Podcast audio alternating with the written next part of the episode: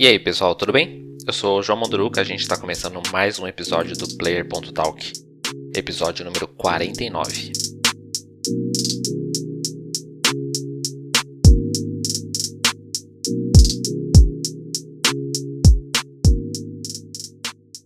Semana passada ficou faltando aí os jogos da PlayStation Plus. A Sony ainda não tinha divulgado quais seriam os jogos oferecidos nessa última rodada do ano.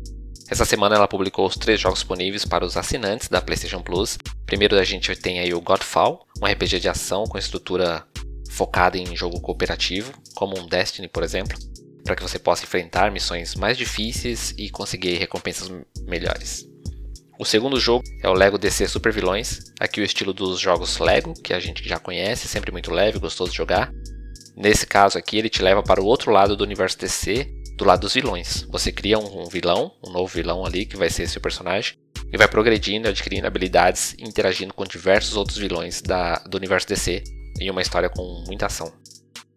O terceiro e último jogo é o Mortal Shell, jogo de ação que busca inspirações ali em Dark Souls, tanto na arte quanto no gameplay, tem um universo totalmente destroçado, um ambiente bem um opressor, muitos inimigos bem desafiadores.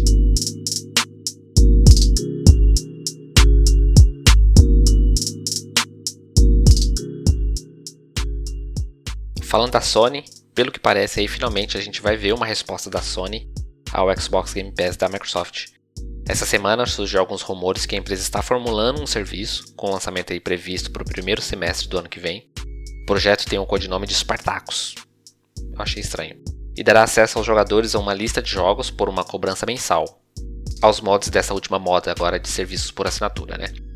Ele estaria disponível para PlayStation 4 e PlayStation 5. A proposta seria mesclar os dois programas que a, que a empresa tem atualmente.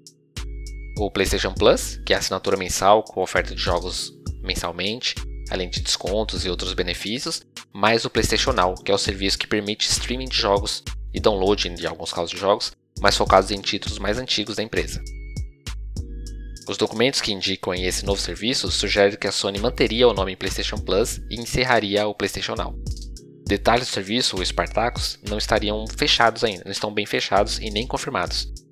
Mas ao que parece, o serviço será oferecido em três faixas de preço. A primeira inclui os benefícios atuais da PlayStation Plus, imagino que dando acesso aos novos jogos mensalmente, né, ampliando o catálogo.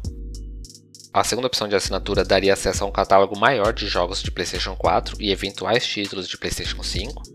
E uma terceira opção de preço, que incluiria a possibilidade de fazer streaming dos jogos, mais um catálogo de clássicos do PlayStation 1, PlayStation 2, PlayStation 3 e até PSP, segundo esse documento.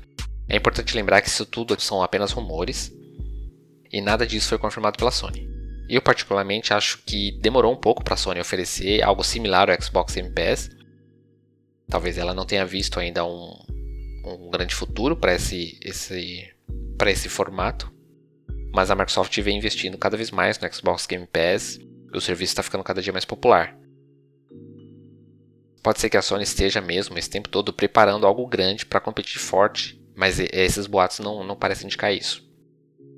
É interessante que a Sony traga um serviço, mas eu particularmente acho que dividir em faixas de preço pode complicar um pouco. Oferecer os clássicos é bom, por stream é bom, mas pode faltar aí jogos novos, títulos novos que vão entrar no catálogo. Precisa saber se a Sony pretende disponibilizar no primeiro dia, né, já no lançamento, os jogos que, que ela mesma produz, como a Microsoft faz. E isso dá muita força pro, pro serviço. Mas a gente só pode especular mesmo, né? Até que a Sony confirme. Quem sabe essa semana aí no The Game Awards a gente tenha novidades.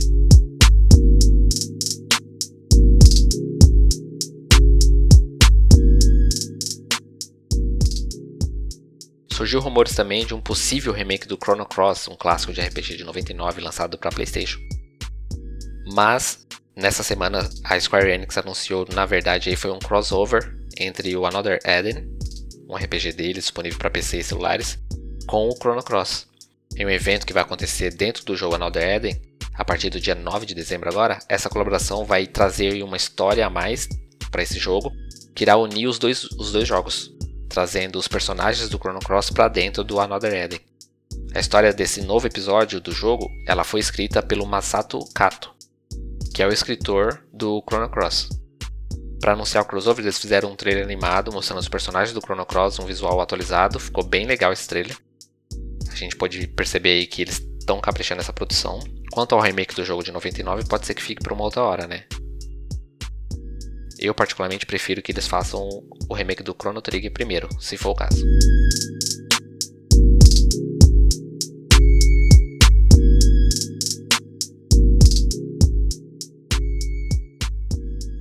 Essa semana que está começando agora, a gente vai ter o The Game Awards, uma das maiores premiações de jogos que a gente tem, no dia 9 de dezembro, às 22 horas. Os nomeados aos prêmios das diversas categorias foram anunciados umas duas semanas atrás. Comentei lá no episódio 47. Nesta semana está rolando a votação para escolher o melhor jogo na categoria Escolhas dos Jogadores. Você pode votar no site do evento, eu vou deixar o link aqui na, no site da Gamesfera. Além da premiação, a cerimônia deve trazer muitas novidades e anúncio. Serão 90 minutos de apresentação e a gente espera aí ver muitos trailers dos títulos que devem chegar em 2022.